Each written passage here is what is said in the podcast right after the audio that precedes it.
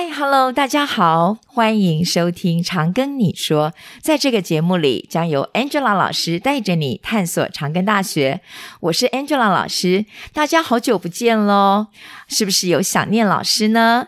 哎呀，这段时间呢，疫情非常非常的严重。Angela 老师呢，也在医院里面忙着带临床实习，看到了好多好多感染 COVID-19 Omicron 的病人。那么今天呢，就特别要来邀请我们医院以及学校的大人物吴昌腾医师来为我们特别介绍一下 COVID-19 以及 Omicron 这支病毒对于我们儿童跟青少年的一些影响。首先呢，我来介绍一下吴昌腾医师、吴昌腾教授。吴昌腾医师呢，毕业于台北医学大学医学系，同时呢，也是台湾大学公共卫生研究所的硕士。他也是我们长庚大学医学系的老师。那吴老师呢，他致力于儿童急诊医疗多年，同时呢，也教授我们医学系的儿童急诊科的一些科目。那他是我们国内非常资深的儿童急诊专科医师，他累积了。非常非常丰富的儿童急诊经验。那么今天呢，我们特别要邀请老师来跟我们大家聊一聊。所以呢，来让我们欢迎吴昌腾医师。好，那个谢谢任老师的介绍。呃，各位线上的听众朋友，大家好。嗯、呃，我是吴昌腾吴医师，谢谢。嗯，好。那首先呢，我要先请吴医师跟大家聊一聊哦。最近啊，这个疫情啊，每天的这个数目啊，实在是非常。恐怖的快速的成长，而且呢，尤其是我们的儿童跟青少年的罹病人数呢，一直在增加。这也是我们呢很多的呃家长们啦，或者是老师们呐，很担心的一个地方。那可不可以请老师跟我们讲一讲，您在急诊科里面所面对的这一些急重症的，像 COVID-19 Omicron 病毒感染的小朋友有哪些症状？好，那相信大家。对这几天的呃本土病例增加很多哈，那大家比较担心，尤其是家长哦。那我们这几天其实，在我们儿科急诊的话，这些病人也真真的是很多。嗯。那我们在临床上看到的，其实大部分的临床表现还是以发烧为主，尤其是高烧。那尤其是年纪呃越小的一岁以下，甚至三三个月以下的小孩子。发烧的比例是更高的。那除了发烧以外的话，当然我们也常看到有呃咳嗽啊、喉咙痛、喉咙不舒服、全身倦怠或是肌肉酸痛。嗯嗯。但是除了这些以外的话，我们也有发现有一些呃，当然我看到有所谓热痉挛的病人。那也有看到所谓哮吼病人。那也有看到很呃几个像类似所谓横纹肌溶解症的小朋友出现。那再加上也有看到他是 COVID-19 的确诊，再加上皮肤疹。的一个、嗯、哦，skin rash 的这样表现，其实还有各式各样。嗯、那还还是要，但是还有比较提醒大家，就是说，我们也有看到一个两个月大的小朋友，嗯、哦，他是 COVID-19 确诊的病人，然后他居然也合并所谓泌尿道感染，是，哦，所以等于说，呃，COVID-19 在呃我们台湾的呃小朋友的临床表现上，它其实有一点多样化哈，是、哦、的感觉这样子，是，所以听起来。感觉上感染 COVID-19 好像是一个感冒的症状，流感的一个症状，但是在我们本土的小朋友身上，看起来它很多样化，同时可能合并有其他的像哮吼啦，或者是泌尿道感染啦等等的一些症状。不要让要提醒我们的家长，千万不要轻忽这个部分。那老师刚刚有提到横纹肌溶解症哦，那可不可以提醒一下我们的听众朋友，什么叫横纹肌溶解症？它有哪些症状？好，那但。我们一般来讲，您横纹肌溶解症的话，就是说常见的话，就是一些呃病毒感染之后。哦，造成所谓的一个呃肌肉溶解哈、哦，那小朋友会出现症状，就是会有小腿疼痛，啊、嗯，或是说有尿液有一些异常，嗯，哦之类的。那我们在这样的一个病人身上的话，我们去抽血检验的话，它的一个肌肉酵素，我们讲这个 CPK 呢，它的数据就会大于一千。嗯，那提醒家长注意，就是说，假设你今天的小朋友 COVID-19 的一个感染，嗯、尤其是年纪稍微比较大，尤其是在那个学龄前的这样的小孩或小学的小孩的话，是，那如果感染大概三到四天之后，他有出现小腿疼痛的一个情况的话，啊、那这样的话就要担心他会不会有一个感染后造成的一个呃急性肌炎，而甚至合并所谓的横横纹肌溶解症。哦，这是在、嗯、呃一呃一般在常见的 B 型流感可以看到。嗯，但是我们在呃这次 Omicron 感染的呃我们的小朋友身上也有看到也有类似的症状，是。所以刚老师又提醒我们了，如果家里头有学龄前期的小朋友，他告诉你说：“妈妈、爸爸，我的小腿好酸痛哦。”那你要小心了，要特别注意了。他不是只有高烧，不是只有这些啊、呃、上呼吸道感染的症状，我们还要注意他的小便等等。那老师除了这个之外，好像小朋友也会食欲不好，也会脱水，也会。啊、好像很倦怠。那哪些情况下我们要赶快送孩子去急诊呢？好，那当然就是我们指挥中心也有提供哦，就是所谓必须要送到急诊的一些指引哦。嗯、那啊、呃，最明显就是说，如果小于三个月以下小孩子发烧的话，那是建议呃送急诊，甚至要安排住院。是，或是说你的小朋友是一个月呃三个月到一岁之间的这样的小朋友，那如果高烧三九度以上，有两天以上的话，那这个也要建议做急诊，甚至去安排住院。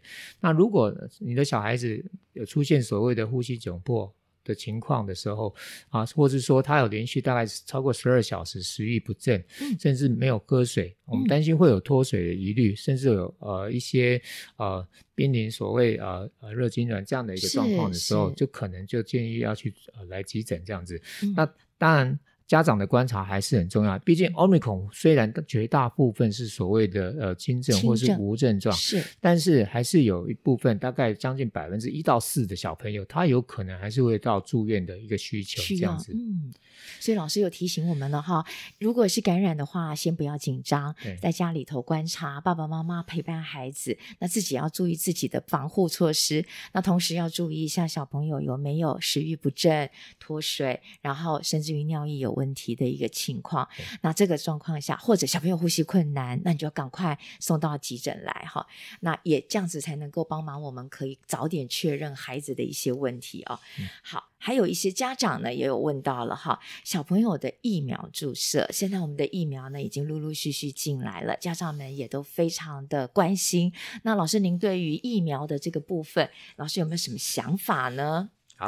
这个疫苗的话，尤其是目前来讲的话，就是六到十一岁的小朋友哦，那国内目前在呃，就是推这个莫德纳的一个疫苗注射。是。好，那当家长会面临比较呃，就是困难选择。那但对疫苗选择呢，我大概就呃。简单一句话哈，没有没有风险的选择，是只有承担不同风险的选择。太好了，对，因为疫苗这个问题，就是其实呃很很困扰家长，家长的呃他们比较担心这个 mRNA 疫苗打在身上会没有什么其他反应，对。但是呢，你又担心这 Omicron 呃感染之后造成的一些可能会被变成一个呃。中症、重症，甚至有死亡威胁。是啊，所以这只能说，呃，可能就是个人觉得还是尊重每个家长去做选择。嗯、然后你就根据你的小朋友一个身体状况，还有你可以承担的风险呢去做决定。那当当我们儿科医学会的话，它是站在鼓励大家去做接种疫苗的一个呃一个呃。建议哈，那因为他们我们根据说，哎，可能从国外美国的例子来来说的话，啊，他们大概 Omicron 的话，他们有做一个血清学的判定，就是说，哎，他大概在呃年初到二月这期间，他们居然的血液里面的血清大概有七十五 percent 的小孩都感染到。所谓的哦，这个 COVID-19 真的？对，那当然它的、嗯、我们从快筛或者从它的 PCR 里面大概只有百分之二十，百分之二十，但事实上它血清学反应已经有那么高，所以基本上的话，大呃，我们疫苗注射的最重要，当然不见得是让你不染疫，你也有可能还是会染疫，但是疫苗对保护重症跟保护死亡还是有它一定的一个研究的效果，所以这个就是说家长还是去根据您可以承担的风险去做决定，这样子。嗯那么打完了疫苗以后啊，我们要注意小朋友哪一些部分呢？OK，如果呃目前来讲，如果是施打所谓六到十呃十一岁这样的一个疫苗的话，嗯，大部分还是局部呃注射部位的疼痛是最常见的。是。那打打第一剂的时候，其实呃副作用可能比较轻一点，打第二剂就比较高一点。是。那第一剂的话，你可能会出现所谓发烧，或是说食欲不振、倦怠。但如果一旦打第二剂的话，大概有呃。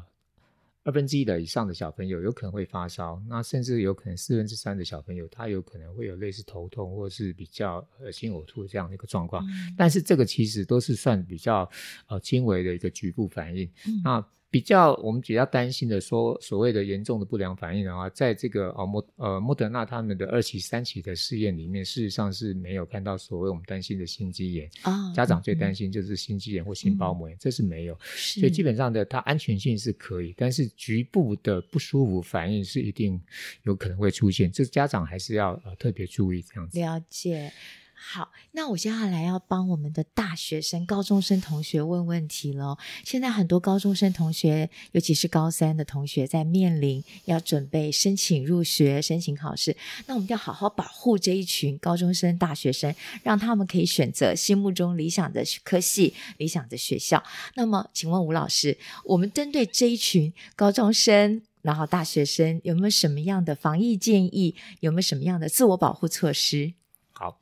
我们当当然知道，我们对呃呃面对 COVID-19 呃的这几个法宝，第一个当然就是所谓的疫苗。是，那第二个是所谓呃个人防护 NPI 的部分，是。那第第三个当然就是所谓药物。那所谓的疫苗，我想高中生大部分大概有八九成可能都已经打了疫苗哈。嗯、那打疫苗不代表你不会染疫，因为它会突破性感染，嗯、它会有免疫逃逸的现象，嗯、所以还是要注意，呃，你要记得要做好自己的个人防护。那还是强调，呃，我们的高中生，尤其你要，呃，可能这个月就陆续要去做大学面试哦。是。那你可能要记得哦，你要，呃，尽量还是要戴好你的口罩。然后呢，这一段期间呢，还是不要到所谓的比较呃密闭不通风的一个空间去做一个群聚的一个呃呃呃接触。对对，接触啊。嗯。尤其那当然现在目前就是说大家讲说，哎，你要不要去做聚餐呢？我是建议大家这一段时间不要去做聚餐。母亲节快到了，对对，不要。因为聚餐你真的会把你。口罩戴拿下来。下嗯、那其实欧米孔可怕的地方是说，它无症状感染者的传播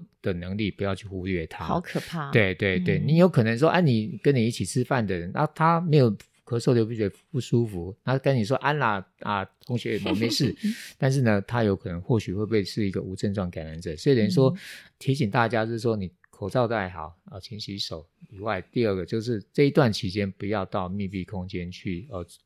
去做有脱口罩这样的一个动作，嗯、因为这个其实就是比较容易造成 Omicron 会让你感染。然后等到、嗯、呃或许呃您口试完之后呢啊，然后你心情比较放轻松一点，嗯、你可以到户外去走一走。那户外毕竟比较空气比较流通，嗯、这是或许呃对于这个一个 Omicron 的一个呃传播期里面会比较好的一个选择，就到户外走，尽量不要到密闭空间去这样子。我一定要跟大家讲哦，吴医师啊，只要放假就去爬山，常常看到吴医师在爬山，在户外活动，所以也提醒我们的听众同学、高中生同学，这段时间你的压力一定很大，你要吃饱睡好，然后要到户外去，尽量到空旷的地方去，不要人群密闭接触的地方，还有尽量减少你脱下口罩的时间，那也不要很密闭的空间里面一起共餐。好，那这点是要提醒我们的同学。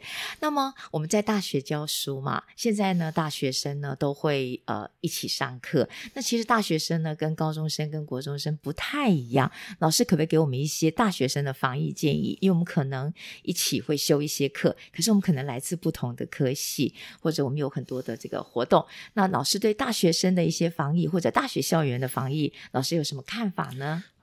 当然，就是对一个校园防疫的话，最重要的是说你上课那个地点它的通风环境如何哈。嗯。